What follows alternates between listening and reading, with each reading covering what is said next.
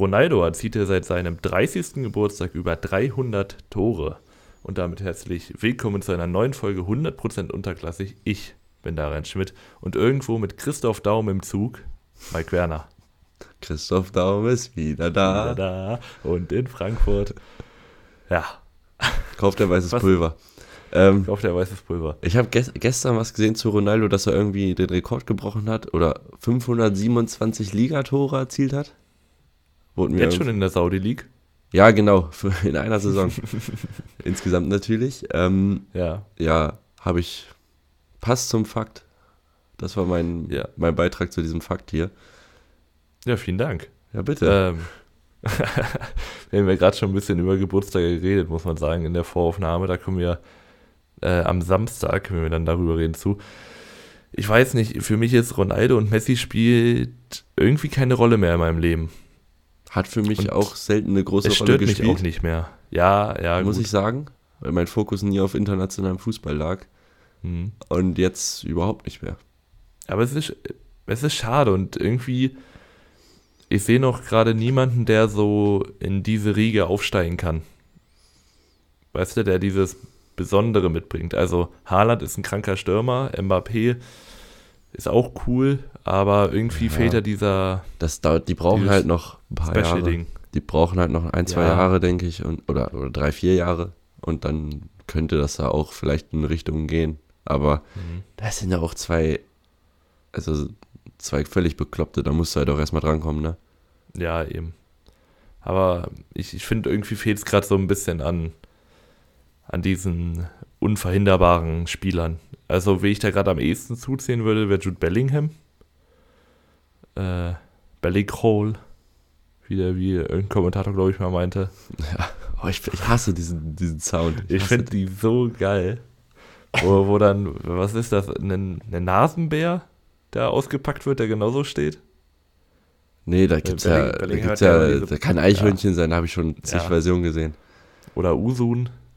Ja, ich will den U, das ist der Usun. Macht er das nicht auch? Ja, ja. Finde ich, ähm, find ich besser als Bellingham. Usun besser als Bellingham. Das ist mein Take hier. Steile These. Ich weiß nicht, ähm, wenn Usun in zwei Jahren bei Real Madrid spielt, können wir nochmal drüber reden. Das könnte einer werden, der da den Platz einnimmt. Hm, ja. Mal gucken, wie jetzt, wie jetzt die nächste, die nächste Transferperiode für ihn läuft. Ja, könnte ich, ja, stimmt, der wird, der wird Bundesliga echt, spielen. Echt krass. Also, ich sag mal, an sich, rein entwicklungstechnisch, würde es ja nur Sinn ergeben für Usun, noch ein Jahr äh, Nürnberg dran zu hängen. Aber er wird es nicht machen. Ich kann es ihm auch nicht verübeln, weil finanziell als 17-Jähriger hm. hast du auch noch nicht so viel. Ja, aber ich, also es ist ja trotzdem ich sagen, irgendwie krass. Würde ich sagen, wenn du die Chance hast, ich glaube, dann machst du es einfach. Ich kann es verstehen. Ja, ich, also, ich meine, wenn ich von einem 500.000 Vertrag auf einen 4 Millionen Vertrag gehoben werde, würde ich auch meine Taschen packen. Ja. Und ich glaube, das würde in Nürnberg auch jeder verstehen. Ja, ähm, ähm, schöner Übergang, das hat auch Immanuel Ferrei gemacht, vergangenen Sommer. Ja, auch verständlich. Hm, auch verständlich. Und äh, jetzt hat er seine Ex wieder getroffen, wie ein paar zu viele Internetportale berichtet haben. Ähm, er hat leider vom gegen seine Freitag, Ex getroffen. Hat auch gegen seine Ex getroffen. Rede vom Freitagabendspiel äh, Hamburger SV gegen Eintracht Braunschweig. Wir waren beide vor Ort. Ähm, der Gästemob war tatsächlich kleiner als erwartet. Also, ähm, ja, ich meine, kann man auch nicht einen verübeln, Freitag auf, äh, weiß nicht, nach der Arbeit oder so, nochmal nach Hamburg. Ich fand, dafür war es noch, und für die Lage, ja. Ist noch, ich, ich konnte nicht ganz einschätzen, wie viel es waren letztendlich. Muss ich nochmal. Nee, ich auch nicht. Abwarten. Ich weiß auch nicht, wie viele unten noch standen. Ähm, erstmal großen Respekt an die Hamburger Polizei, die ganze Zeit zu sagen, dass das ein Hochrisikospiel ist. Und dann die einzige Defensivlinie zwischen Gästefans und Heimfans ist äh, eine Reihe unterbezahlter Ordner. Äh, das, war, äh, das war top durchdacht.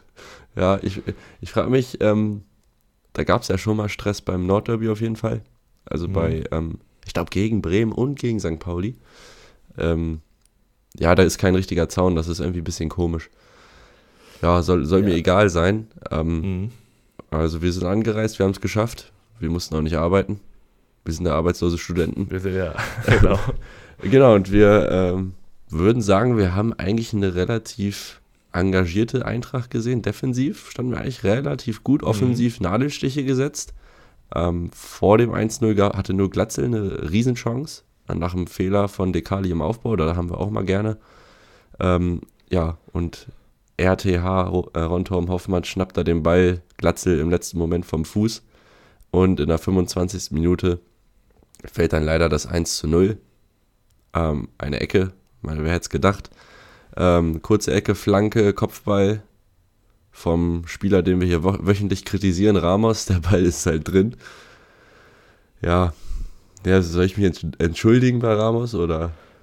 Nö, also ich, ich würde sagen, Ramos hat an sich trotz des Tores kein gutes Spiel gemacht. Nö. Also muss man einfach sagen, man kann ja, also er kann ja ein Tor machen, aber trotzdem nicht gut spielen. Anders als zum Beispiel Glatze, der hat kein gutes, äh, kein, kein Tor gemacht, aber finde ich persönlich trotzdem gut gespielt. Ich fand auch ähm, äh, Gomez gegen Ramos als, als Matchup zu stellen irgendwie nicht so ganz ideal. Nee, da also stimmt. Allgemein ja, ähm, Ramos war ja, glaube ich, fraglich, ob er fit wird. Hat Sigadunic war gesperrt.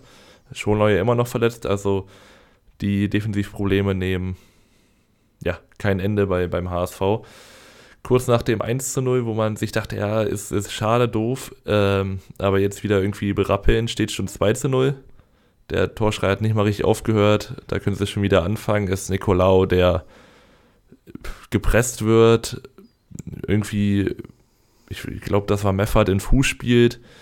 Meffert spielt dann äh, auf Glatze. Glatze sieht rechts frei. Verein nimmt aus 17 Metern Maß. Ja, und dann steht 2 zu 0 nach, ich glaube, 60 Sekunden. Ja, da, also ich muss ja sagen, da hatte ich Angst. Da hatte ich richtig Angst, dass ja. das jetzt in falsche Richtungen läuft. Es sah ähm, auch viel so aus. Also ja. danach war ja der HSV super aktiv. Ja, ich muss auch sagen, man Nicolau, sagen, in, ja. Nicolau fand ich, hat kein gutes Spiel gemacht, wurde zu Recht ja. ausgewechselt zur Pause. Und da fand ich Krause deutlich besser. Mhm. Und der HSV hat die erste Hälfte dann schon irgendwie bestimmt mehr Ballbesitz gehabt. Äh, ja, das, die Führung geht schon irgendwo in Ordnung. Ja. Ähm, und zweite Halbzeit war es dann aber irgendwie ein anderes Bild. Und das habe ich nicht kommen sehen. Also die ich ersten 15 waren noch da hatten wir noch nichts, aber in der 62. Minute kommen wir dann zum Anschluss ähm, durch einen ja, Assist von Helgason, der querlegt auf Kaufmann und der aus 20 Metern einfach viel zu viel Platz hat und da mal ein schönes Fund raushaut und ja, schönes Tor. Wie letztes Jahr schon ja. in Hamburg. Genau, ähm, halb hoch, komplett satter Schuss, der im, im Eck einknallt, Roger Fernandes chancenlos. Und danach hat der HSV wirklich angefangen zu schwimmen wir haben nicht mal mehr richtige Entlastungsangriffe hinbekommen, erst spät in der zweiten Hälfte. Dann sieht es eigentlich noch schlechter aus für den HSV, weil es steht zwischenzeitlich 2 zu 2. Es ist eine Flanke, die äh, Sané aufs Tor bringt. Heuer Fernandes kann auch in die Mitte klatschen lassen. Und Kaufmann staubt dann ab. Steht dabei aber leider, ich glaube, mit der Fußspitze im Abseits. Zählt zu Recht nicht. Ist natürlich ein bisschen schade. Ähm, ja, da, muss aber, ich, da muss ich sagen, ja. also klar, das Tor darf nicht zählen. Aber ich, ich hasse diesen Videobeweis. Also, sorry. Ja. Ich wurde also selten so enttäuscht wie bei dem Spiel, weil, also, dass wir da zurückkommen und irgendwie hatte ich schon acht Bier über dem Kopf und 18 Leute umarmt. Und dann ja. das Ding wieder einkassiert zu bekommen, das tat schon richtig weh. Und ich fand, das ja. hat man auch der Mannschaft angemerkt. Danach war der, Spiel, genau. der Spielfluss irgendwie ein bisschen weg. Da gab es noch irgendwie noch Verletzungsunterbrechungen. Und so richtig gefährlich sind wir nicht mehr geworden. HSV in Person von Königsdörfer noch einmal. Hm. Aber so richtig entscheidend, was, was machen konnten wir da nicht. Trotzdem fand ich, ähm, das war ein sehr guter Auftritt von uns, vor allem in der zweiten Halbzeit, ja. der doch Spaß gemacht hat. Ich, was mir gefallen hat, äh, jetzt auch bei den Statistiken, wir waren sehr lauffreudig und äh, 253 Sprints, das ist eine ganz schöne Menge. Das ist ähm, viel, ja. Das gefällt mir, das hat man jetzt unter Scherning, glaube ich, schon das zweite Mal gesehen, dass wir da sehr gut ähm, ja, unterwegs sind. Ich finde Scherning allgemein gefällt mir bis jetzt. Mhm.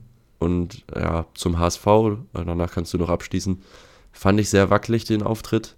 Ja. Haben sie jetzt gewonnen, das, das ist das Wichtigste für, für sie.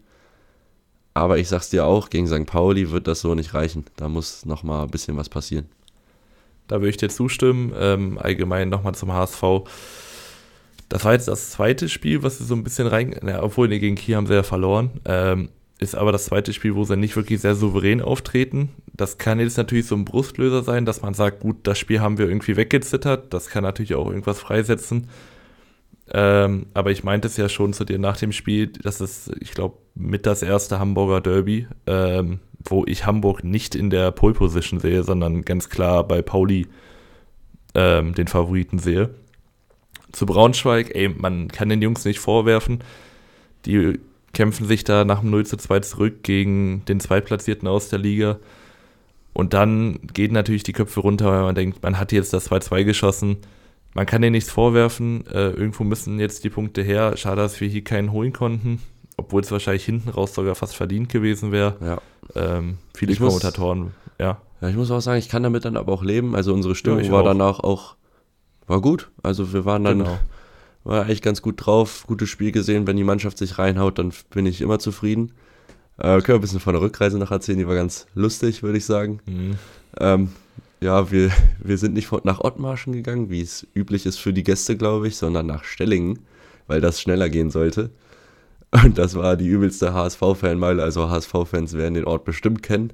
Ja. Da haben wir uns auch mal blicken lassen, in neutral natürlich. Ja, ich habe ich hab, ich hab mehr gescannt als Iniesta im Mittelfeld, nach, nach mhm. Leuten, die gefährlich werden könnten. Ich habe mich gefühl, äh, gefühlt, wie als hätte ich zwei Metalldetektoren in den Augen, so viel wie ich gescannt habe. Also da war wirklich bei mir 100%, 100 Alarmstufe an, jeder, weiß nicht, alles in meinem Kopf hat rot vibriert.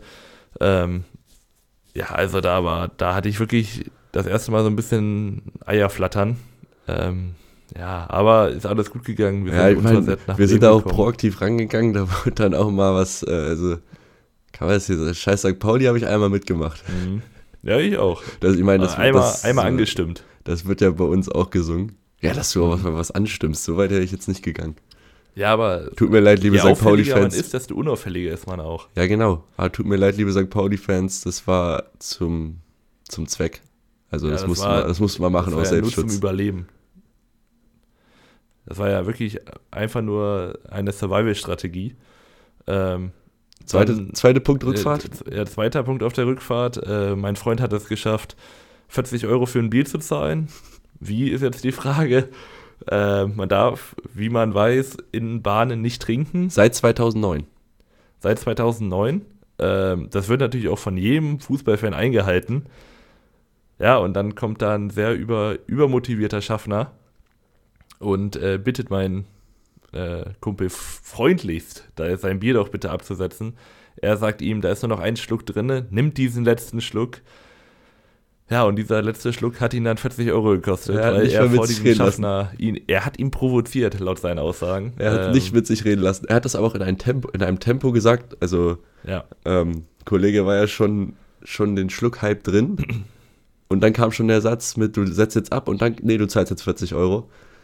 Ähm, ja, also ich muss dazu sagen, wir saßen da ganz zivilisiert in unserem Vierer und haben uns mhm. normal unterhalten. Also da hätte auch, es hätte auch eine Cola sein können, das wäre das gleiche gewesen. Ja, das stimmt. Äh, ja, wünsche ich, ja, ich wünsche dem Schaffner gute Besserung. Und äh, dann äh, war trotzdem witzig. Szene. Stimmungserhärter war es. Genau, dritte Szene. Ähm, zwei, oder äh, es gab vier, äh, zwei sehr schnell hintereinander folgende Szenen wir steigen aus dem Zug aus und vor uns äh, laufen, laufen zwei Hamburger. Und äh, weil wir mit Bremen-Fans unterwegs waren, haben die dann natürlich äh, dementsprechend äh, scheiß HSV geschrien. Und in Bremen, in Bremen. In Bremen, äh, ja. Und die beiden HSV-Fans haben sich dann umgedreht und uns dann auch äh, uns gesagt, dass äh, sie ja in Unterzahl seien und dass sie uns doch bitte, also dass wir sie bitte in Ruhe lassen sollen. Das haben wir natürlich auch getan. Sie haben dann den Bahnhof verlassen und wer es nicht weiß, äh, Bremen ist äh, vor ein paar Jahren umgezogen. Sie sind nicht mehr oben in Bremen, sondern unten in Bayern, weil da ist dann der, der Satz gefallen von irgendeinem Fremden, äh, willkommen in Bremen, ja freili. und äh, ja, also beides ist das Derby Bayern-Bremen und da habe ich schon richtig Bock drauf. Da ist richtig Feuer drin. Ja, absolut. Ähm, ja, da war, der war gut drauf, der HSV-Fan, den fand ich cool. Ja. Ähm, ja, war insgesamt gelungener Trip. Leider ohne Punkte, aber das. Ich habe mein erstes Auswärtstor gesehen, Leute. Ein Auswärtsspiel bis jetzt verpasst, sechs gesehen oder so. Sechs oder ich habe sechs oder sieben gesehen. und ein Tor gesehen. Jetzt bin ich glücklich. Ähm, ja, und wir haben äh, das erste Tor beim HSV geschossen seit dem ersten Spieltag. Also, wenn man darauf nicht aufbauen kann, dann weiß ich auch nicht. Mhm. Wie kriegen wir den Bogen jetzt? Auf Bäumen statt aufbauen hat sich der andere HSV, der kleine HSV, ähm, gegen Hertha BSC. Auf, okay. Aufbauen ähm, statt aufbauen. Und zwar im Niedersachsenstadion. Da muss man aber sagen, Hertha kommt viel besser in die Partie. Hannover wirkt nervös, auch so ein bisschen unstrukturiert am Anfang. Ähm, Hertha kommt auch vor allem durch Rese zu Chancen. In der 29. Minute ist es der angesprochene Fabian Rese auf links durch, sieht hinten den komplett freien Florian Niederlechner. Da bringt er eine Zuckerflanke hin. Niederlechner pflückt das Ding runter und knallt das Ding ansatzlos per Volley in die Maschen. Und eigentlich bleibt das Bild in der ersten Halbzeit gleich. Also wenn was geht über, über die Hertha-Seite, dann über Niederlechner und Rese. Ähm, so auch das 2 zu 0. Äh, Niederlechner macht den Ball fest, steckt ihn durch auf Rese. Rese sieht den Rückraum, äh, Clemens einlaufen und dann steht es in der 45. Minute 2 zu 0. Eigentlich, wo man sagen würde, aus der psychologischen Sicht gutes Ergebnis zum perfekten Zeitpunkt. Aber wie es oft so ist. Ähm, ja, ich ähm, muss sagen, das war mal, also meine ja. Stimmungserheller als das auf der ja. Anzeigetafel angezeigt wurde, aber sonst, ja, ähm, glaube ich, für, für Hertha ging, ging, das schon in Ordnung. Sie haben ja relativ hoch mhm. angelaufen.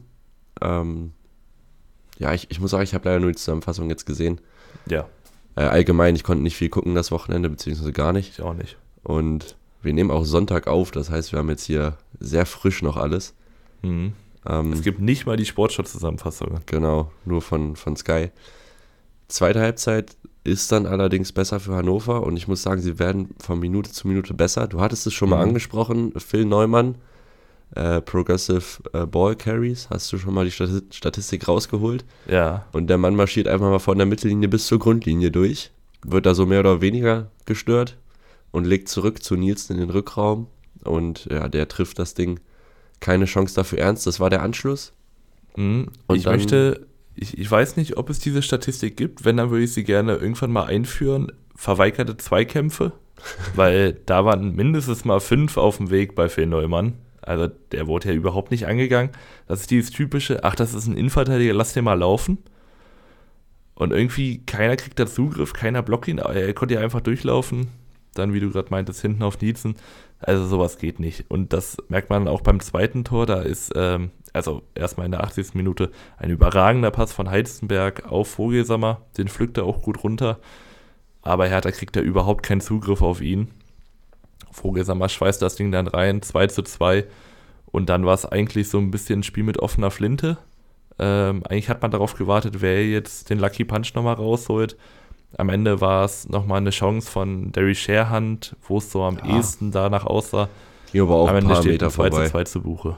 Ja, ging auch noch ein, zwei Meter vorbei.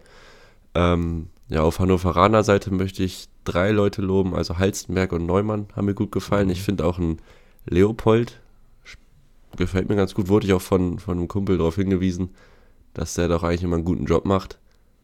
Lobe ich jetzt hier mal mit. Hat auch ein gutes, eine gute Bewertung bekommen, einfach. Das ist meine Grundlage hier gerade. Äh, ziemlich dünn also.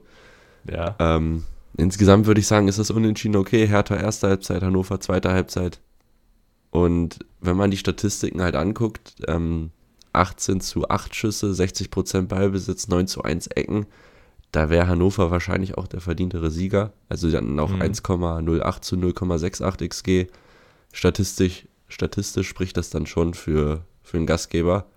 Ähm, die spielen jetzt gegen Paderborn und äh, Hertha spielt gegen Elversberg. Team der Stunde. Haben die Samstag gespielt? Die haben Samstag gespielt, ja. Es gibt ja nur zwei Freitagsspiele. Ja, aber ich wusste, ob die sonntags vielleicht, aber. Achso. Nee, haben, also haben, haben Samstag gespielt und dann nehmen wir auch diese etwas verunglückte Überleitung mit. Ähm, ja, gut. Also, du kommst hier mit Aufbauen, Aufbäumen statt Aufbauen. Ja, man muss sich auch irgendwie was aus den, aus den Fingern ziehen. Wir machen das ja jetzt auch ganz schön lange schon. Irgendwann kannst du nicht immer die gleichen Überleitungen nehmen. Aber ich, ich sage jetzt mal, die Festung Elversberg bleibt bestehen, denn Elversberg gewinnt man muss auch sagen, hochverdient, innerhalb von 10 Minuten geführt, 4 zu 1. Ähm, in der Woche wurde erstmal bei, bei Paderborn äh, der schmerzhafteste Abschied seit Ian Robben von Bayern München bekannt gegeben, es, nämlich Max Kruse. Es gibt Menschen, die sind nicht treu. Ja. Es gibt Menschen, aber ich Max, bin treu. Und Max Kruse ist einer davon, der war ja schon bei so vielen Vereinen mittlerweile. Er würde jetzt auch nicht behaupten, er wäre Paderborn-Fan, ähm, wünscht dem Team aber immer noch weiterhin alles Gute. So, so im geile WhatsApp-Chat. ist eine geile Aussage. Er würde seine Playstation nicht verkaufen. Nee, der hat die wahrscheinlich noch und ist jetzt gerade auf Twitch live.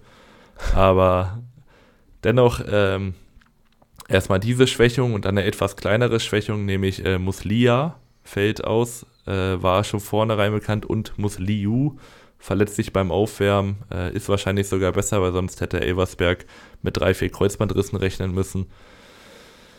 Glück für die Elversberger und es war so ein bisschen ein ruhiger Anfang. Ähm, ich habe ich hab so ein bisschen in der Kneipe gucken können. Ich bin in die Kneipe reingekommen mit einem anderen und äh, er meinte, ja, was willst du denn in der Kneipe? Übrigens mit, de, mit dem Kumpel, der gerne Bier für 40 Euro trinkt. Ja, genau, nee, ja. Ähm, und wir standen vor der Kneipe, weil wir nicht wussten, ob das Sky ausgestrahlt wird. Und neben uns geht ein Mann, also will da reingehen und fragt uns, warum wir denn nur davor stehen. Meinte ich, ja, wir wissen nicht, ob das Sky läuft. Wir wollten eigentlich noch ein bisschen Pauli gucken, weil ich dachte, ja, wenn ich Pauli sage, dann werde ich in Bremen nicht so angegriffen. Stellt sich raus, war ein Hansa-Fan. da dachte ich, ja, es kann auch eigentlich nicht sein, dass ich genau in Bremen den einzigen Hansa-Fan treffe ja, hat er mir einen doofen Spruch mitgebracht. Ich bin dann wieder abgehauen, weil in dieser Kneipe kein äh, Sky geschickt wurde. Geschickt, ge gezeigt. So viel dazu. Ähm, ja, ich bin vollkommen abge... Ich ja. weiß gar nicht, warum ich das erzählt habe. Paderborn gegen Elversberg, darum geht es mhm. eigentlich. Ähm, ja, ruhiger Auftakt. Paderborn mit einer Doppelchance zweimal geblockt. 22. Minute ist es dann aber ja, die Führung für die Gäste. Zwei, äh, ja, Klaas gewinnt den Ball und lässt da zwei noch aussteigen, schiebt den schön ins lange Eck. Schöne Einzelleistung, das Ding. Ähm, mhm. Ja. Ähm, Elversberg schafft es aber noch zum Ausgleich zu kommen vor der Pause. 41. Minute.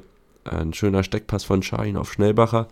Und äh, der visiert das lange Eck an, trifft den schön an Innenpfosten rein. Nichts zu machen für Hut auf jeden Fall. War, glaube ich, noch dran sogar. Ja, aber den, ja, kommt da nicht. Der war zu platziert. Ja, aber. Also, laut, also wenn es Fasil gewesen wäre, hätte man ihn halten müssen, laut Matuschka, aber ähm, ja, 50. Minute ja. ist es dann wieder Schnellbacher, der für Elversberg die Führung erzielt. Das ist ein Konter, ähm, schön zwei Vertikalpässe, richtig schön schnell durchgespielt äh, und Schnellbacher ist dann frei vor, vor Hut und schiebt den Ball dann rein zum, mhm. zum 2-1. Und dann ist es das äh, übliche Stocktor. Ich weiß nicht, der trifft gefühlt jedes Spiel. Also immer Stock und immer aus 17 Metern. Bei einer 57. Minute kriegt Stock den außerhalb des 16ers, drückt ihn aufs Tor und hat dann das äh, bekannte Wien-Wiesbaden-Glück. Er wird zweimal abgefälscht, landet dann natürlich unhaltbar für Hut im Tor 3 zu 1. Das Ding ist gegessen und in der 60. Minute macht dann Elversberg letztendlich auch spätestens dann den Deckel drauf. Rochelt mit dem Fernschuss, den pariert Hut eigentlich noch gut und dann ist es Neubauer, der ein starkes Spiel gemacht hat, äh, im zweiten Anlauf, 4 zu 1, Endstand und ein sehr, sehr verdienter Sieg für die SV Elversberg. Ja, da muss ich sagen, also wir machen uns ja auch immer ein bisschen lustig über Elversberg und belächeln das Ganze so ein bisschen. Aber man kann da auch einfach mal nur Respekt aussprechen. Äh, die mhm. haben, also die letzten, wenn du die letzten sieben, acht Spiele nimmst, sind die bestimmt boah, die sind ziemlich weit vorne. Also da, da ja. vielleicht kommt da noch Pauli mit, aber also sonst kommt da eigentlich keiner ran. Ähm, der beste Aufsteiger seit 30 Jahren. Sie stehen jetzt momentan bei ähm, 24 Punkten, haben drei Punkte Rückstand auf den dritten Platz. Das heißt, die müssen jetzt, die haben noch drei Spiele in der Hinrunde und brauchen eigentlich nur noch 16 Punkte, um also mit 40 Punkten sicher drin zu bleiben. Wobei der direkte Abstieg, der geht dieses Jahr auch, da kannst du auch 20 Punkte holen. Das mhm. wird reichen, dass du nicht direkt jo. abgehst. Und äh, ja, finde ich, find ich gut. Also auch den Fußball, den sie spielen, kann ich, kann ich ab. Also Kombinationsfußball schnell, äh, zielstrebig, das mag ich. Würde ich dir zustimmen, ähm, wenn du nichts mehr hast? Ja, Paderborn so ein bisschen abgesackt jetzt wieder. ja, man muss auch sagen, in der zweiten Halbzeit auch gar keinen Fuß irgendwie ins Spiel reinbekommen. Ähm, irgendwie hat, hat ein bisschen gewirkt, als wäre die Pumpe weg. Weiß nicht, aber ich könnte jetzt auch nicht sagen, woran es lag. Es wirkte so ein bisschen ähm, lethargisch. Ja, vielleicht einfach auch ja, ein bisschen Nackenschlag, ne? 50, also, ja, also kurz vor auch. der Pause, kurz nach der Pause, dann den Doppelschlag, 4-1, ja gut. Was soll's machen? Äh, nächstes Spiel für Paderborn ist Hannover und Elversberg fährt nach Berlin. Und ja, da haben wir noch zwei Samstagsspiele. Ich würde sagen, wir räumen erstmal eins aus dem Weg, wo es was relativ eindeutig war. Und das war ja. der VfL Osnabrück gegen den ersten FC Magdeburg. Ähm, ja, Magdeburg gewohnt mit mehr Ballbesitz, 63 Prozent. Sie machen das Spiel, sie machen auch zwei Tore verdient. Und äh, Osnabrück ist mir zu passiv einfach gewesen. Ja. Vor allem, weil der Interims meinte, also äh, Interimstrainer ist ja Heck, er meinte, er möchte die Bremer Brücke mitnehmen mit mutigem Fußball. Ja, das kam jetzt Boah. nicht so rüber. Ähm, Magdeburg von Anfang an tonangebend, belohnt sich dann ja schon etwas zu spät, finde ich. In der 52. Minute ist es äh, ein Pass von Bockhorn auf Artig, der nimmt den Ball an. Drückt ihn aufs Tor gar nicht so genau. An einem guten Tag hat den Grill vielleicht sogar. Ähm, kommt da aber nicht mehr schnell genug runter, steht 1 zu 0. Und dann ist es der viel von uns gescholtene Luca Schuler, der per Einwechslung reinkommt äh, und den überragend macht. In der 71. Minute ist ein Freistoß von Barasch Artig auf den ersten Pfosten, könnte man sagen. Also relativ kurz getreten und Schuler nimmt ihn so im Drehen per Fuß, Außenriss, irgendwie verlängert er den hinten auf den lang, macht er gut, nichts zu machen für Grill. Und ja. damit gewinnt Magdeburg doch sehr verdient. verdient. Ja, ich muss sagen, äh, Schuler, der war nicht einfach zu nehmen. Hat mich echt gefreut, auch dass er mal wieder ein Tor mhm. erzielt. Hat danach noch eine Chance nach einer Bockhornflanke, wo er den Ball drüber setzt. Das dann Art mehr Schuler. Ja, Artig muss man loben. Äh, Tor und Vorlage mal wieder. Ja. Ähm, Bockhorn fand ich stark. Also er hat zwei Flanken gegeben, die saugefährlich waren. Und, nee, beziehungsweise er hat den äh, Bockhorn, äh, den Diagonalball ja auf Artig mhm. gespielt, Form 1-0. Ähm, ja, bei Osnabrück. Ich frage mich, so ein Interimscoach, der war vorher Co-Trainer. Also ich frage mich, ob das immer so clever ist, ob man da nicht einen anderen findet. Mhm. Vielleicht gab es auch keine Alternative, kann natürlich sein. Aber so ein Interimscoach sollte irgendwie vorher nicht bei der Mannschaft gewesen sein, finde ich. Weil da, der ist ja schon in dieser Suppe irgendwie drin. Ja. Ja, also ja, stimme ich dir zu. Ich glaube, Fabian Hölzeler war Co-Trainer. Ich weiß gerade Ja, danke. Kann du, sein. Dass du mein äh, Case so wegrasierst. Oder Hansi Flick zum Beispiel war ja auch Co-Trainer. Ja, ähm, ja, ja, An sich war. ist es ja immer dieses Co-Trainer-Ding. An sich bleibt die Formation, der Fußball, der gespielt wird, relativ gleich. Nur ist dann für alle wieder so, ich sag mal, ein neues Gesicht da. Andere Leute verstehen sich auch besser mit dem Co-Trainer. Äh, Spieler, die dann nicht spielen.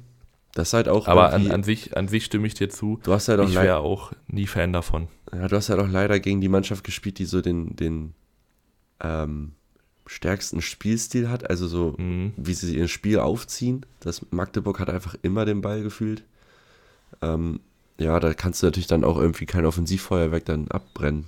Irgendwie so. Nee, du kommst da ja nicht so richtig rein. Und ich finde, so eine Anfangsphase ist da immer ganz wichtig. Und wenn du die ja. halt dann nicht hast, und dann in diesem gleichen Trott dann weitermachst, dann eine halbe Stunde nicht am Ball kommst, dann ja, ist ja nicht viel ja. zu holen. Und so bleibt die Suche für VfL erstmal nach Punkten, aber auch nach dem Trainer offen. Ähm, es werden ein paar Namen gehandelt, wo, also ich muss sagen, ich, ich habe viel von Tobias Schweinsteiger gehalten. Ich fand ihn auch eigentlich gar nicht schlecht. Dass er entlassen wurde, weil die Punkte nicht da waren, ist nachvollziehbar. Und jetzt werden halt so diese üblichen Verdächtigen gehandelt, wie ein Uwe Koschinat, äh, ich glaube Neuhaus auch. Ähm, Was hältst du von Chile? Nicht, äh, könnte ich nachvollziehen, muss ich, ich, ehrlich cool. sagen. Ähm, Sehe ich auch an der Bremer Brücke. Für mich aber irgendwie am interessantesten wäre äh, Selim Begovic, weil ich den einfach, ähm, ich glaube, diese, diese Kämpfermentalität, die er drin hat, auch viel mit dem Abstieg immer zu tun gehabt. Könnte ich mir gut vorstellen. Aber jetzt so vom, wenn es nicht darum geht, einen Feuerwehrmann zu holen, sondern vielleicht auch jemanden mitzunehmen in die dritte Liga, dann fände ich äh, Chile schon die attraktivste Lösung. Ja. Vor allem, weil wir dann hoffentlich noch ein bisschen Geld kriegen. Ja, und von der Gehaltsliste runterkriegen. Ja. Bei Selim Begovic muss ich immer an den Wasserkasten denken, den er geworfen hat. Mhm. Letzte Saison irgendwie, ich weiß gar nicht mehr, welches Spiel. War es in Darmstadt oder in Fürth oder so? Ich weiß es nicht ja, mehr. ich könnte es mir vorstellen. Ähm, ja, da haben wir noch ein Samstagsspiel und das müssen wir ein bisschen ausführlicher besprechen, auch mit dem Drumrum. Mhm. Ähm, ja, Hansa Rostock gegen St. Pauli. Äh, zwei gute Freunde, würde ich behaupten. Ja. Und. Nee. Ja, nee. nee.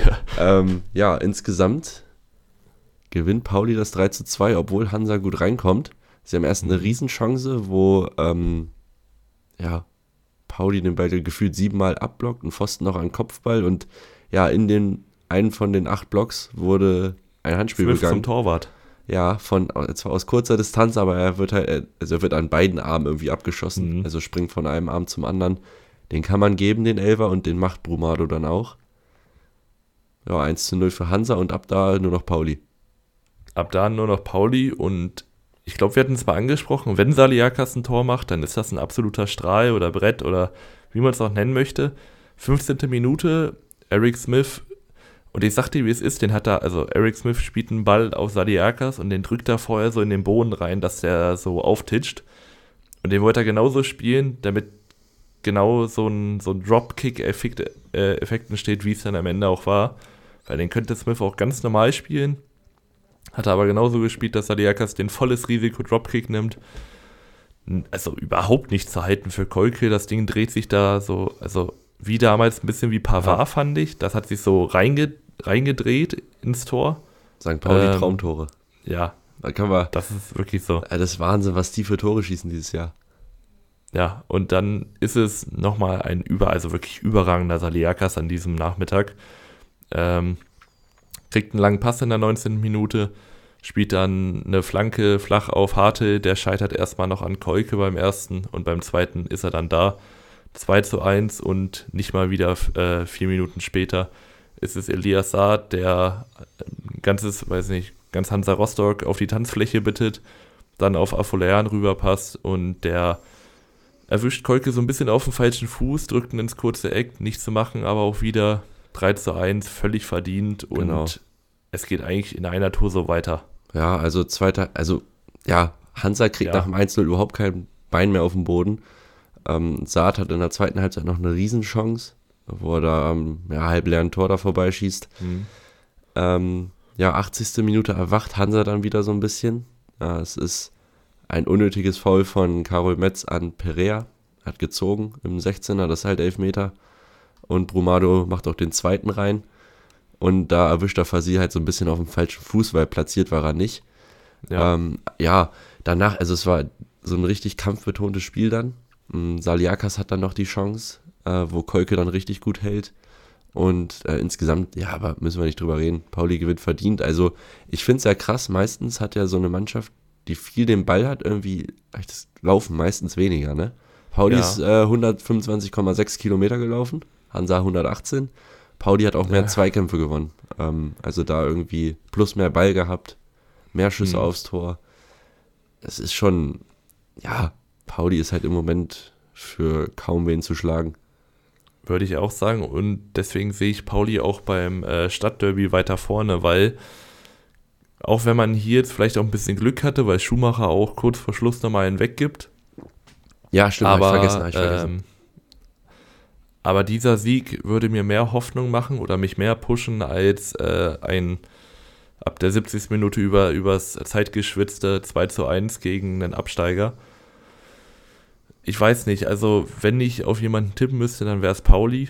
Ähm, ich, also ich, ich sehe gerade zu wenig Schwächen im Pauli-Spiel, dass sie da irgendwie ähm, vor allem auch zu Hause Probleme gestellt werden. Ja, vor allem auch zu Hause. Ähm, ja, dann habe ich noch eine Frage. Ja. Eine mhm. Frage an dich. Äh, welchen Geburtstag, welchen, was ist so ein Geburtstag, wo man eine große Aktion macht, wo man also Choreos? Welcher Geburtstag ist da bekannt? Ähm, also ich habe immer die größten Feiern an meinem äh, 6.5. und am 13. gefeiert. Genau, richtig. Äh, mhm. Das dachten sich auch die Hansa-Fans. Ähm, jetzt mal auf die Tribünen zu kommen.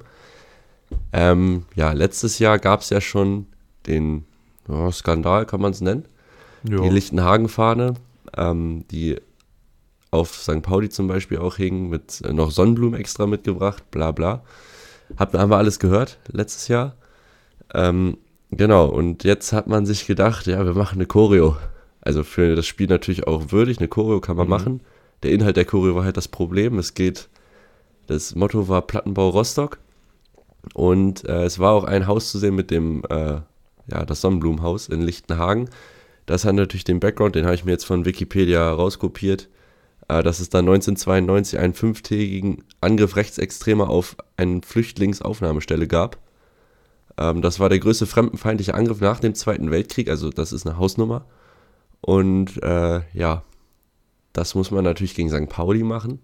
Die politische ja. Einstellung von St. Pauli ist, denke ich mal, auch klar. Ähm, genau. Und dazu gab es noch Pyrotechnik-Einsatz, den der NDR jetzt zum Beispiel relativ ähm, ja, fragwürdig gedeutet hat. Also es sah halt aus, als ob äh, schwarzer Rauch wurde gezündet und halt noch so Blinker, dass das so ein bisschen aussah, als würde das Haus brennen. Das hat der NDR gesagt, das kann man so sehen, muss man nicht. Aber ich, ich, da merkt ihr es noch.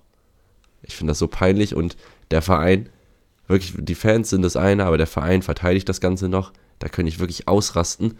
Also Vorstandsvorsitzender Robert Marin hat noch zur Choreo gesagt, ähm, das war eine angemeldete Geburtstagschoreo des Fanclubs Plattenbau Rostock, den es seit 13 Jahren gibt. Klass, klar, da macht man mal zufällig gegen St. Pauli eine Choreo. Mhm. Zum, ist ja ein runder Geburtstag.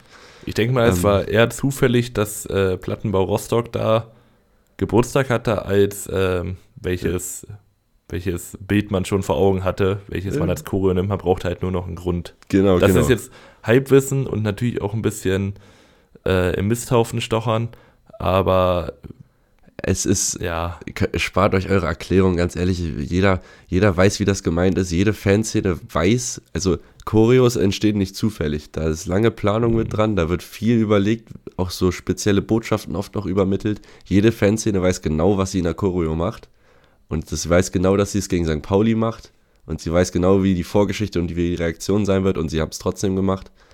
Ähm, dazu noch äh, seine, seine Ultra-Jugend oder seine Hansa-Jugend mit HJ abzukürzen ja, müssen wir nicht drüber reden, ne? Also da brennt es richtig bei einigen. Und das ist dann halt auch nicht, nicht eine einzelne Gruppe, das ist eine Fanszene, beziehungsweise dann Blog und das ist dann ein Verein, der sich noch davor stellt und ich finde es widerlich. Da stimme ich dir einfach in einem zu. Fußball in einem Ehren, also ich meine, ich kriege auch Gewalt im äh, Fußball mit.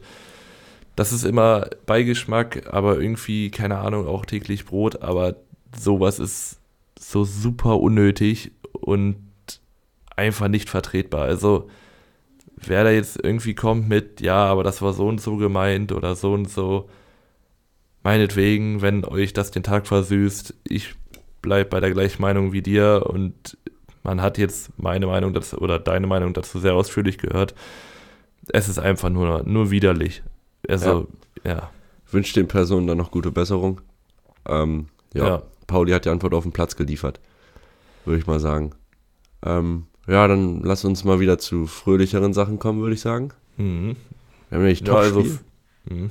Oder erstmal, ja, fröhlichere Sachen, unseren Instagram-Account. Genau. Ähm, wenn euch das gefällt und ihr uns anschreiben wollt, könnt ihr es gerne auf Instagram tun, 100% unterklassig. Ähm, ja, liebe Hansa-Fans, also ihr könnt uns da jetzt auch gerne zu anschreiben. Gucken, ob ich darauf reagiere oder nicht. Ähm, ja, und wenn es euch gefällt, dann bewertet uns bitte oder könnt ihr gerne machen, weiterempfehlen. Ja, dann können wir auch reingehen eigentlich. Ja, und wir meinten ja vor der Länderspielpause, Düsseldorf könnte es gut tun, jetzt diese Länderspielpause zu haben, kurz mal durchzuatmen. Und äh, sie haben nicht nur durchgeatmet, sondern auch durchgeladen. Die hatten richtig Bock, gegen äh, Schalke am Samstagabend zu spielen. Beide mit äh, schöner Choreo. Super Schalke hat mir gut gefallen. Dann äh, Fortuna. Also Topspiel würdig dieses Spiel, auch was das Ergebnis angeht. 5 zu 3 am Ende für die Fortuna. Und es geht komplett los. Ähm, ich stelle jetzt einfach mal eine Frage. Wenn ich wüsste, dass äh, ein 1,97 Mann auf mich zukommt, was denkst du, wen ich decken würde? Ja, den kleineren. Genau. Gar keinen, gar keinen oder gar keinen. Das ist nämlich in der 13. Minute der Fall. Gavuri kriegt den Ball auf links, wird nicht wirklich angegangen, bringt eine Flanke auf den ja, ich weiß gar nicht, was, äh, was die Hyperbel von frei ist, aber genau das wäre es, weil das ist Vermei. Vermei ist einfach komplett blank am zweiten Pfosten, köpft den rein ähm, zum 1 zu 0. Danach gibt es eine Szene, die ich mit dir nochmal besprechen wurde, würde, wollen würde, weil äh, es geht um eine Elfmeterentscheidung, die nicht gegeben wurde.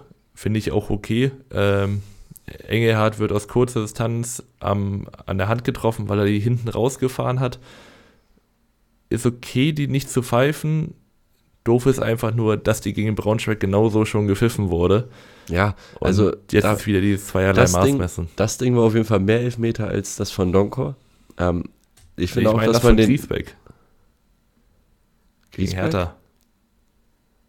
Ach ja, ja, aber das von Donko letzte Woche oder beim gegen ja, Osnabrück zum Beispiel, das fände ich noch krasser. Äh, ja, das ist, ja, ist unglücklich. Ich finde, den ja. kann man auch geben. Also Düsseldorf darf, darf, sich da nicht beschweren. Ist halt diese Handregel. Ja, können wir jetzt nochmal drüber reden. Ähm, ja, Elva bekommen sie nicht. Stattdessen macht Düsseldorf das 2-0. 19. Minute ist es Zolys, der wieder sehr aktiv war und ein gutes Spiel gemacht hat, der ja. den Ball ins Zentrum befördert. Da nimmt Klaus den an, dreht sich so ein bisschen und spitzelt den rein, hat da auch irgendwie keinen Körperkontakt mit, die, mit irgendeinem Innenverteidiger. Nee. Ähm, Ver ja. Vermei blockt, glaube ich, noch die Sicht von Fährmann, steht aber nicht im Abseits, weil Matriciani das gut aufhebt. Genau, 3-0 ist dann 26. wieder Vermey, so ein krummes Ding auch wieder, ein Diago mhm. auf äh, Zolis, der den irgendwie hereinbringt und der Ball geht an die Latte und Fährmann, ja, sieht ein bisschen komisch aus. Ich finde, den hätte er vielleicht zur Ecke einfach wegmachen mhm. können. Hat er ja, also das, das ist so. Ich, ich will, hab, ich will nicht Fehler sagen, nee, aber. Nee, also da, ähm, er sieht, er sieht unglücklich aus, ich würde ihm da aber keinen Strick draus drehen. Das Einzige, was ich mich frage, wie kann dieser Ball so eine Flugkurve aufnehmen? Das frage ich mich auch. Weil Solis bringt ihn ja auf das Lattenkreuz, irgendwie aber auch schon hinter, also so ein bisschen weiter eher links, wenn man jetzt äh, die Vertikale hätte. Und für mich wäre jetzt die logische Konsequenz, Lattenkreuz ins Aus und der Ball springt aber hoch und fliegt wieder in den Strafraum rein. Und ähm, ja. Kollektiver ähm, Tiefschlaf dann von, von Schalke. Und Vermey das, ist dann der Einzige, der schaltet. Zimmermann blockt, glaube ich, noch so ein bisschen Fährmann ab, sodass er nicht rankommt, aber Vermey hat da erstmal die Lufthoheit und den altbekannten Platz im äh, Schalker Strafraum, macht ihn zum 3-0 rein. Darauf re reagiert dann Karl Geratz völlig verständlich, nimmt unter anderem auch Ovejan raus, der mittlerweile jetzt suspendiert wurde, weil er den Handschlag verweigert hat und sich relativ ja. schnell in die Kabine verzog. Da muss ich auch noch zu sagen, also ähm, ich muss so die Frage aufwerfen. Also, Ovejan hat den Handschlag halt verweigert, das geht nicht. Hat eine Geldstrafe bekommen und wird jetzt suspendiert äh, für die Trainingswoche. Und mhm. also trainiert in der U23. Und er hat sich aber auch entschuldigt und halt Reue gezeigt. Und ich weiß nicht, ob das so clever ist, wenn man dann Ovejan suspendiert, der schon noch irgendwie auch mal so, einer, so ein Aktivposten war. Mhm. Und es ist auch die zweite Suspendierung schon nach Baumgartel, der auch schon mal in der U23 vorbeigeguckt hat ich weiß nicht, ob man das nicht irgendwie anders handeln kann. Ich meine, klar geht das nicht, aber er hat es ja offensichtlich bereut und das Gespräch gesucht und ich finde, da hätte man es aber bei einer Geldstrafe ja. belassen können und dann wäre es ein bisschen souveräner irgendwie. Ja, was man aber sagen muss, egal, wenn man, also, wenn man denkt, bei Schalke geht es gerade nicht schlimmer, zaubern sie immer noch mal einen aus dem Hut. Also es ist wieder eine Suspendierung, sie haben wieder verloren, es war wieder diese also ich habe von Schalke, außer beim ähm, Hannover-Spiel, glaube ich, bis jetzt wenig gesehen, was mir Mut über 90 Minuten macht. Es gab immer vereinzelte Anstöße. Jetzt hier auch zum Beispiel kämpfen sie sich erst in der zweiten Halbzeit später wieder zurück. Die erste Halbzeit war überhaupt nichts von denen. Sie haben immer einen guten Angriff in der ersten Halbzeit, dann fressen sie das 1 zu 0 und dann sind sie völlig überfordert und desolat und dann zerbrechen sie.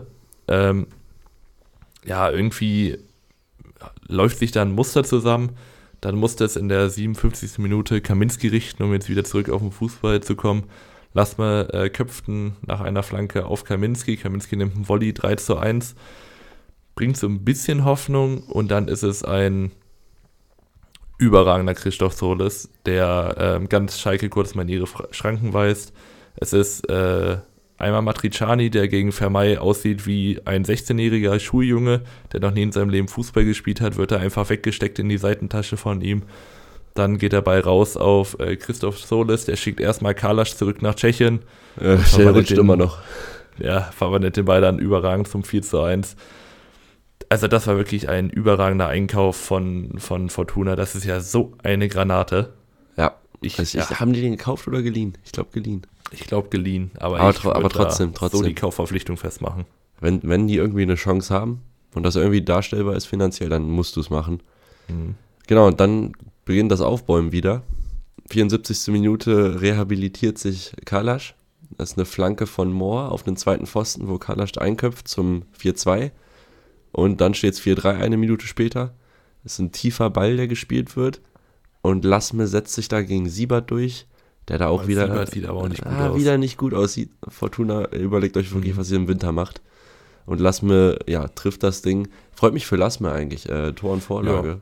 Tut ihm bestimmt gut. Und dann, lange raus. Da macht Schalke natürlich auf. Und in der 90. gibt es dann den Konter. Niermitsch ist da durch und ja, schiebt das Ding ein an, ähm, wir stehen da am Tor Fährmann vorbei. Und so gewinnt Düsseldorf dann dieses Spiel. Ich muss sagen, Düsseldorf hat gar nicht mal so ein Feuerwerk abgebrannt, wie sich das anhört. 1,25 XG. Wie können die denn 13 beziehungsweise 4 Schüsse nur aufs Tor gehabt haben? Das kommt nicht in meinen Kopf rein gerade. Was hat der Bundesliga.de da schon wieder gemacht? Oder habe ich es mir falsch aufgeschrieben? Egal. Ja, ich denke, du hast dir falsch aufgeschrieben. Äh, ich würde aber nochmal zu Niemic sagen. Das ist ja, ich sag mal, so ein Jugendtalent von Fortuna. Wurde ja auch in der Sommerpause mit dem RWE in Verbindung gebracht, dass er da vielleicht äh, per Ausleihe hingeht. Ich kenne jetzt nicht, wie das äh, kabinenintern ist, aber auf dem Platz wirkt er doch sehr ähm, eigentlich, eigentlich genauso, wie man es wie ein Talent machen muss. Du musst deine Chancen nutzen, die du kriegst, musst dich immer langsam reinarbeiten und genau das macht er. Und ähm, ich mag ihn als Spieler. Also er ist schnell, er ist relativ robust, hat einen guten Abschluss, findet auch diese Abschlüsse immer wieder. Hat er gegen uns auch letzte Saison schon getroffen. Und äh, ja, ich finde, das ist ein Junge, auf den man sich in Zukunft hoffentlich freuen kann. Ja, da würde ich auf jeden Fall mitgehen. Genau, Schalke spielt jetzt gegen Osnabrück das nächste Kellerduell. Ähm, und da, da, muss, da muss so zwingend ein Sieg her für Schalke. Und Schalke gegen Osnabrück ist ein Kellerduell. Das ist wirklich. Wahnsinn, ne? Wow. Ja, ich, ich und ich, ich, ich, sehe da Schalke halt auch nicht als Favorit oder also da ist keiner Favorit für mich.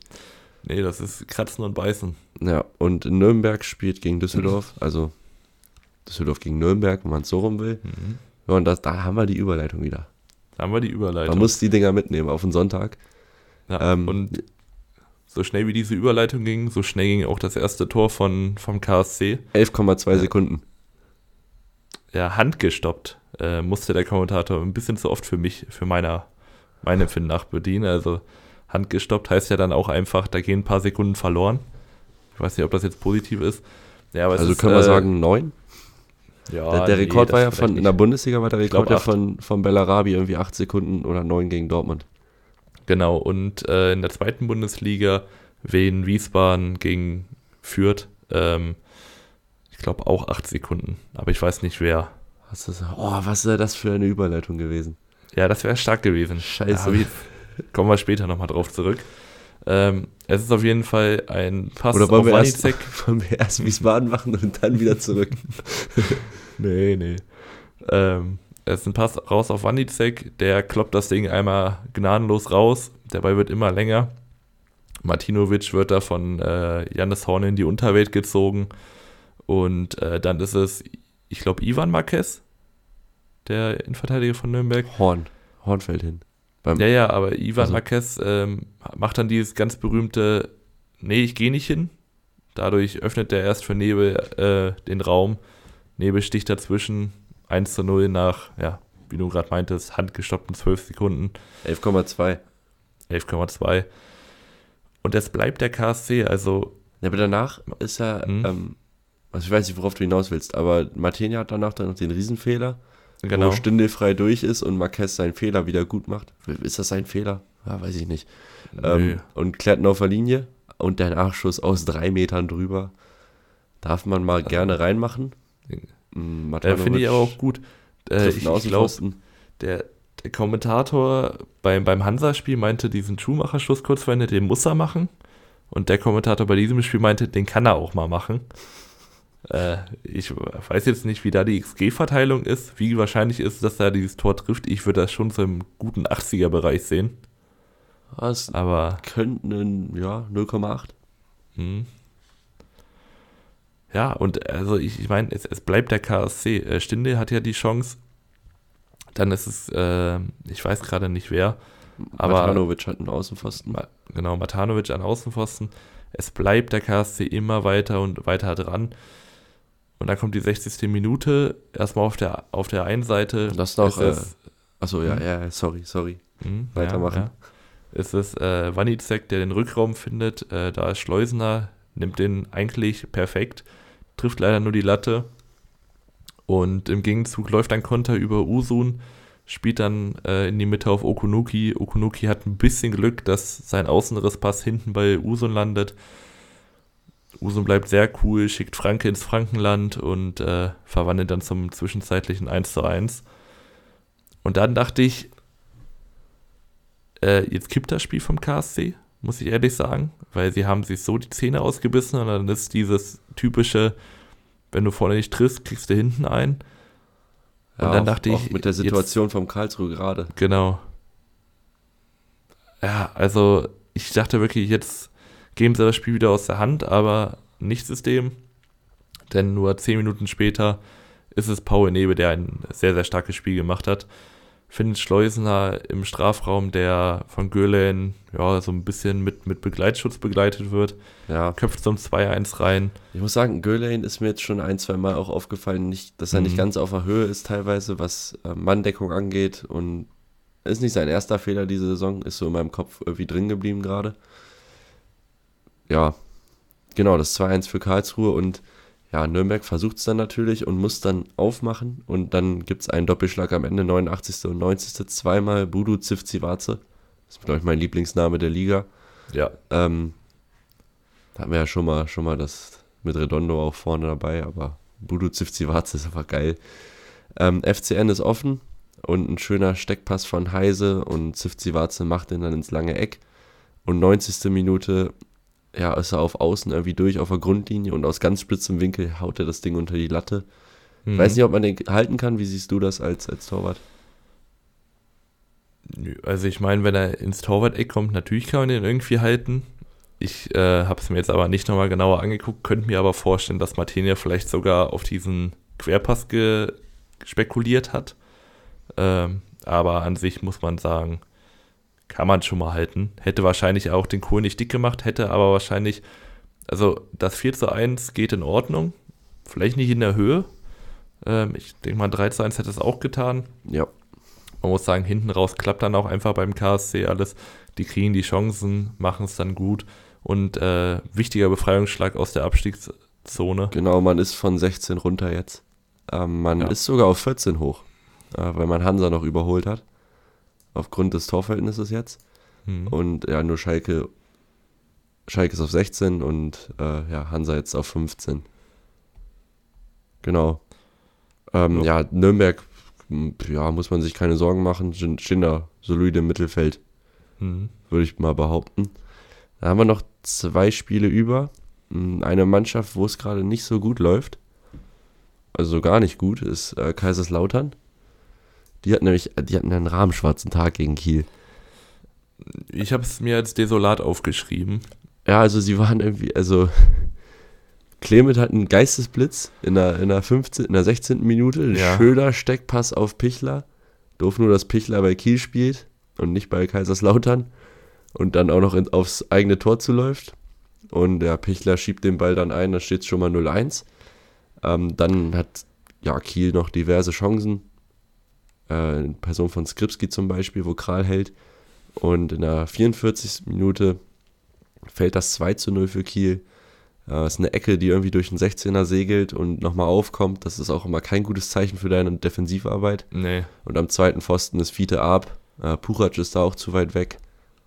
Köpft das Ding rein. Wolzuk hatte dann auch noch eine gute Idee. einen schönen Kopfball gesetzt äh, aufs eigene Tor. Mhm. Kral, hält den, Kral hat ein gutes Spiel gemacht. Kral, ich meine, kann man wenig, wenig vorwerfen. Ist immer doof, wenn du 3-0 verlierst und als Torwart an sich ein gutes Spiel gemacht hast. Also da ja. stimmt halt immer irgendwas nicht. Aber an sich stimme ich dir zu. Ähm, was ich auch erschreckend fand, ich hatte den FCK immer eigentlich als, als äh, sehr gute Standardmannschaft in Erinnerung und das ist offensiv eigentlich auch der Fall. Defensiv war es jetzt aber auch schon das zehnte Standardgegentor, was sie kassieren. Sollte man vielleicht nochmal nachdenken. Ich glaube, nächste, nächste Woche ist Boris Tomiak wieder dabei. Ich könnte mir vorstellen, dass der auf jeden Fall wieder diese, diese Sicherheit gibt, die ähm, dem FCK einfach komplett verloren geht. Nochmal zu Clement. Ich glaube, das wird auch keine Liebes. Also, das. Ja, wie? Passt nicht so richtig. Ne? Ja, ja, also da gab es ja eh schon so ein bisschen, weil er wenig spielt und so. Und das wird jetzt, glaube ich, auch, auch nicht äh, durch diesen Fehler, also ich weiß gar nicht, was er sich da gedacht hat, hinten. Also der, auf der anderen Seite hat er dann wieder einen schönen Pass auf Beuth gebracht, aber da ist dann Beuth an Weiner gescheitert. Um jetzt hier nochmal äh, das Spiel abzurunden. 58. Minute, ähm, Einwurf auf Pichler, der packt Kraus kurz mal in seine Tasche, läuft mit ihm einmal bis zum Strafraum, der ist so verdammt, noch in. Der ist so verdammt langsam. Ja. Also Pichler sieht relativ entspannt aus beim Laufen und ja. Kraus ist, der kommt da gar nicht hinterher. Kraus hätte danach äh, direkt ein äh, Sauerstoffzelt gebraucht. Evedi, ja, ist wie so eine Fahnenstange im Training, bewegt sich nicht und steht ein bisschen doof. Und Kral kann dann dementsprechend auch nichts mehr machen. Der Ball landet im Tor 0 zu 3 und man muss sagen, dieses 0 zu 3 geht auch völlig komplett. Also das geht ja komplett in Ordnung. Ja, gehe ich mit. Also Kiel, ich, äh, Kiel ist im Aufstiegsrennen und ich finde es geil. Hm, ich auch. Ich habe es ja sonst I'm vorhin, Ja, habe ich auch geschrieben, I'm hier vor Kiel im Aufstiegsrennen. Ich muss sagen, ich habe ja, wir haben ja beide Kiel in Grund und Boden geredet vor der mhm. Saison. Mhm. Äh, eventuell auf Platz 16. Da können sie auch noch hinkommen. Ja, Relegation war ja gar nicht so schlecht von uns. Ja, Relegation ist richtig.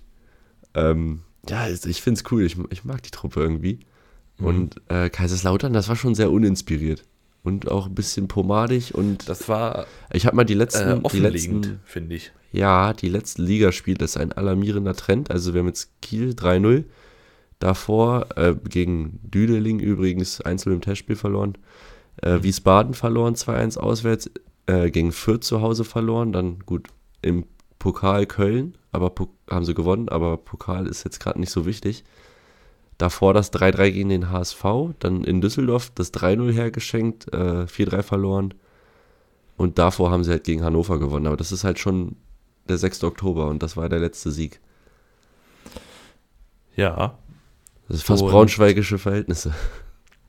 Das stimmt wirklich. Ähm, wer mir, oder wer, wer so gerade sinnbildlich für den FCK ist, ist einerseits natürlich Clement, der an sich offensiv ganz gute Aktion hatte, defensiv, also vor allem mit diesem Katastrophenpass, aber auch in den Zweikämpfen nicht wirklich da.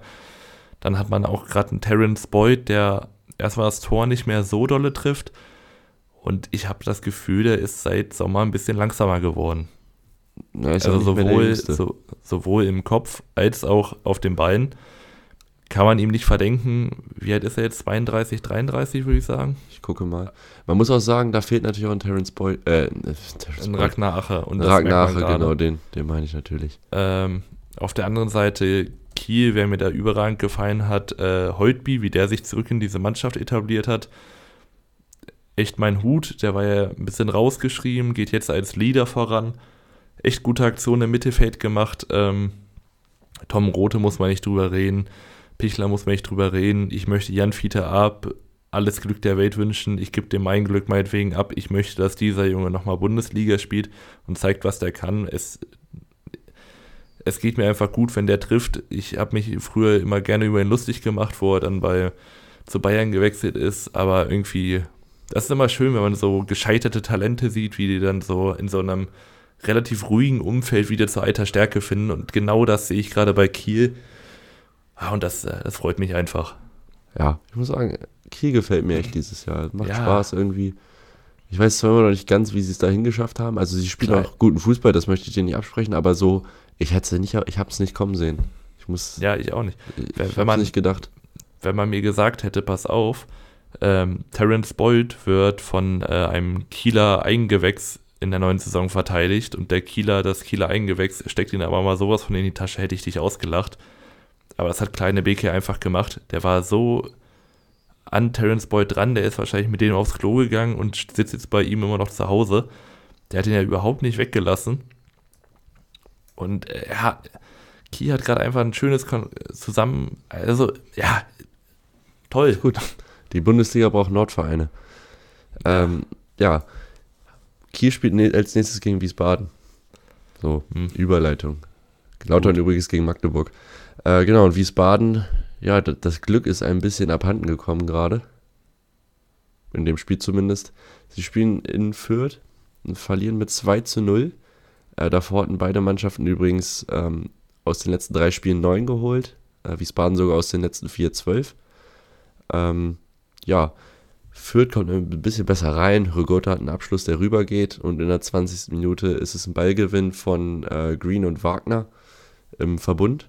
Äh, mhm. Wagner spielt den Ball dann steil auf Sieb. Und der mit einem direkten Abschluss schön ins Eck, keine Chance für Stritzel. Das 1 zu 0, das war, fand ich, nicht unverdient. Und mhm. ähm, ja, danach hat Wiesbaden so ein, zwei Abschlüsse. Äh, Bretein mit einer, nach einer guten Flanke von, von Goppel sehr frei aus fünf Metern, den darf man auch aufs Tor bringen. Mhm. Aber macht er nicht. Ansonsten, ja, man muss sagen, Wen macht kein schlechtes Spiel, würde ich sagen. Aber es fehlt so ein bisschen so der letzte, der letzte Funken. Das, das Spielglück.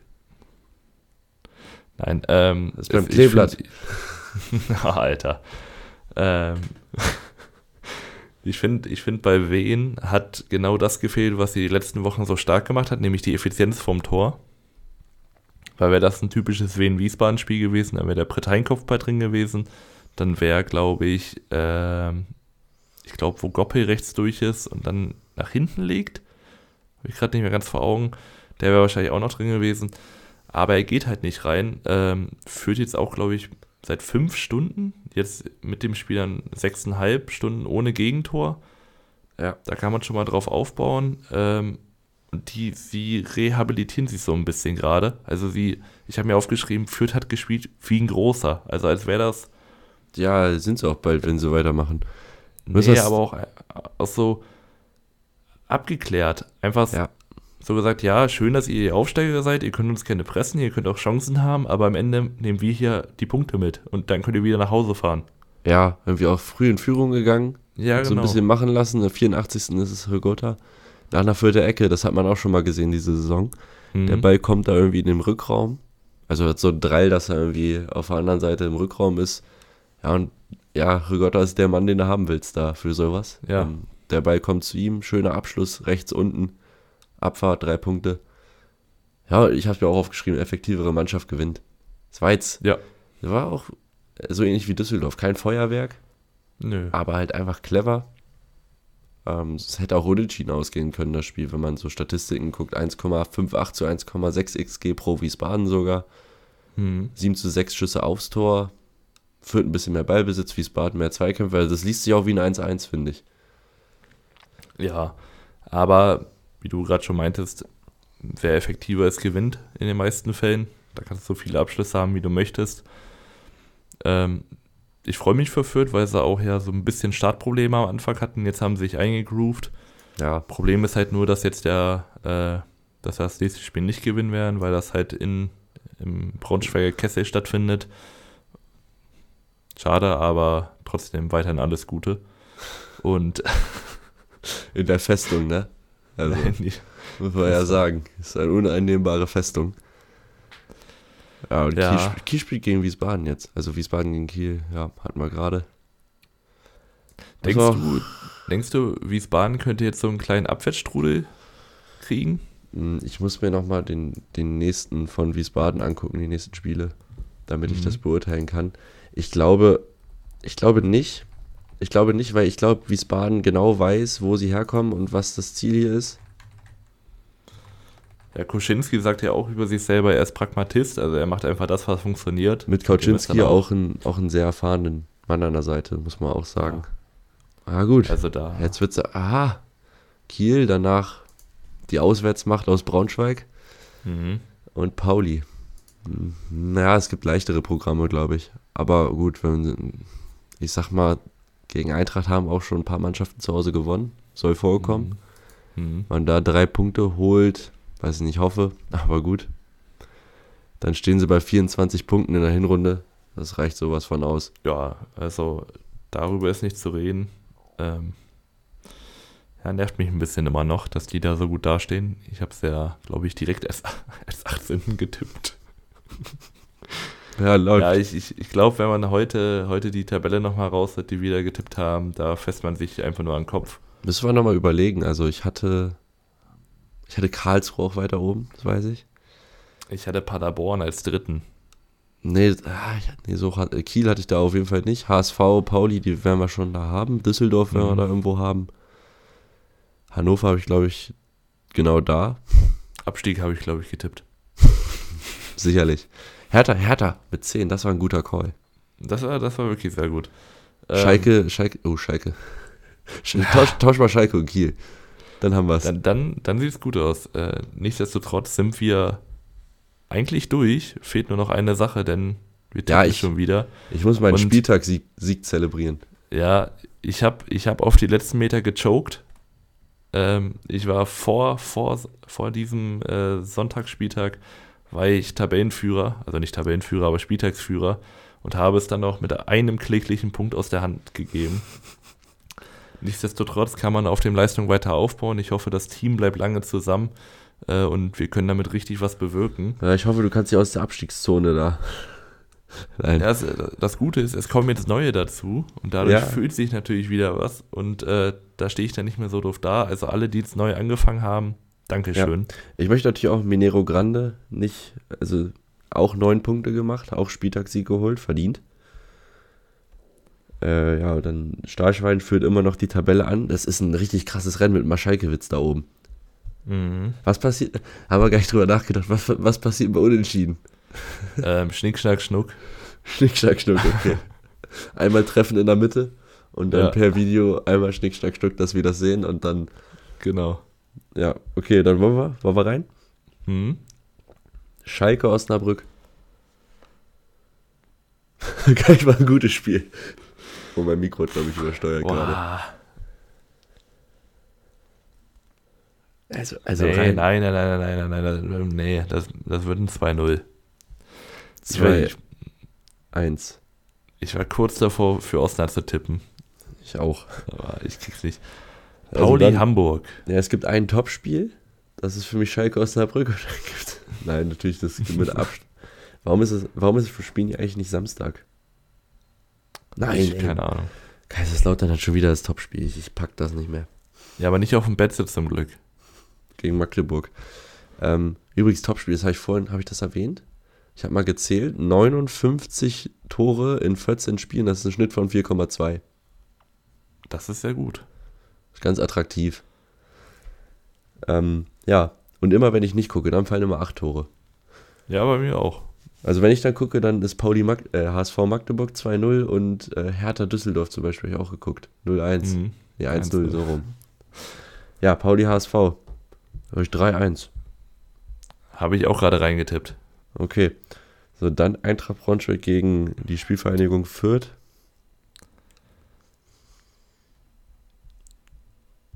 Ja, weißt du was? Wir holen dann mal einen Punkt. Wir holen dann mal ah, einen okay. Punkt. 1-1. Ähm.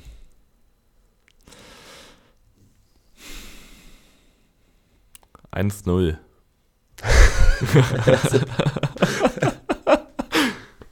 oh Mann, ey, warum sind wir so? Also, da, da spricht schon wieder kein Verstand. Nee. Nee. Ich, ich, ich rieche mir das irgendwie gut. Die haben jetzt vier Siege in Folge, die Vierter übrigens, ne? Ist dir klar.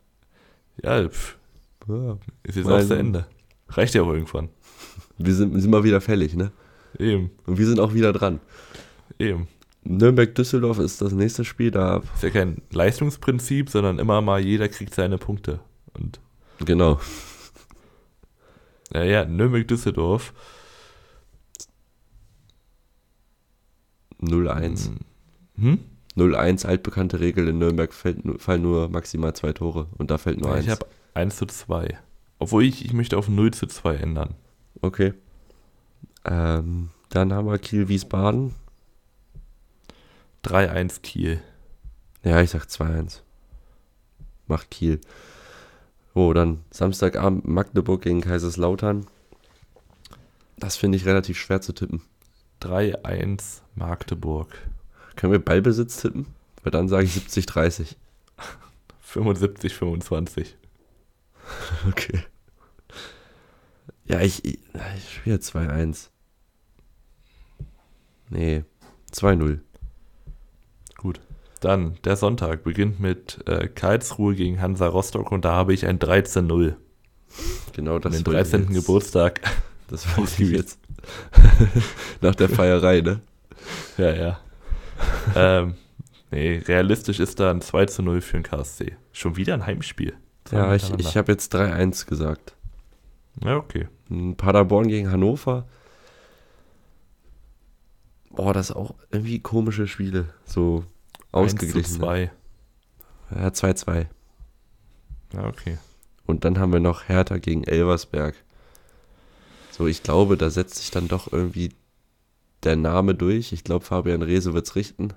Mhm. Tabakovic hat jetzt nicht getroffen, der wird es jetzt tun. Oh, 3-2. Ich glaube, da fallen ein paar Tore. Ja. Ja, das wäre auch mein Instinktivtipp gewesen. Ich bin auch ein bisschen beim 2 zu 2. Nehme aber auch das 3 zu 2, glaube ich. Tut mir leid, dass ich dir das nachmachen muss. Ist okay.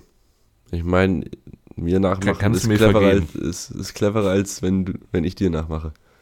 Also, wie, kann, wie kann man so sein? Also wie kann man so sein? Man kann auf die Tabelle gucken und dann sieht man, ich stehe ganz klar über dir. Ja, aber es bringt dir ja nichts. Da kannst, kannst du ja nicht mal eine goldene Ananas von holen. Doch, die, die, das, das interne Duell gewinne ich. Das hier. interne, Hoff, also, nee, das interne führe ich an, wo es Geld, wo es Geld gibt. Da bin ich nämlich Spieltagssieger geworden, mein Großer. Ja, ist ja gut. Hier. Ist ja gut. er zeigt mir gerade hier den, den Schuschjubel und den ich höre euch nicht. Ja, dann wünsche ich ja. euch jetzt noch ganz viel Erfolg euren Mannschaften und äh, auch beim Biertrinken im Zug. Mhm. Und ja, bin dann raus. Ich hoffe, ihr habt Spaß. Und ja, wünsche euch eine schöne Woche. Ja, ähm, der altbekannte Mic Drop kam gerade. Ich wünsche euch natürlich äh, viel Spaß bei Prüfungsvorbereitungen, weil jetzt bald diese Prüfungsphase in der Uni losgeht. Ja, und eigentlich äh, viel Glück ähm, bei Weihnachtsmärkten Glühwein zu trinken, obwohl ich kein Glühwein-Fan bin. Schmeckt es bestimmt euch trotzdem und dann würde ich sagen, bis nächste Woche und tschüss. Ciao.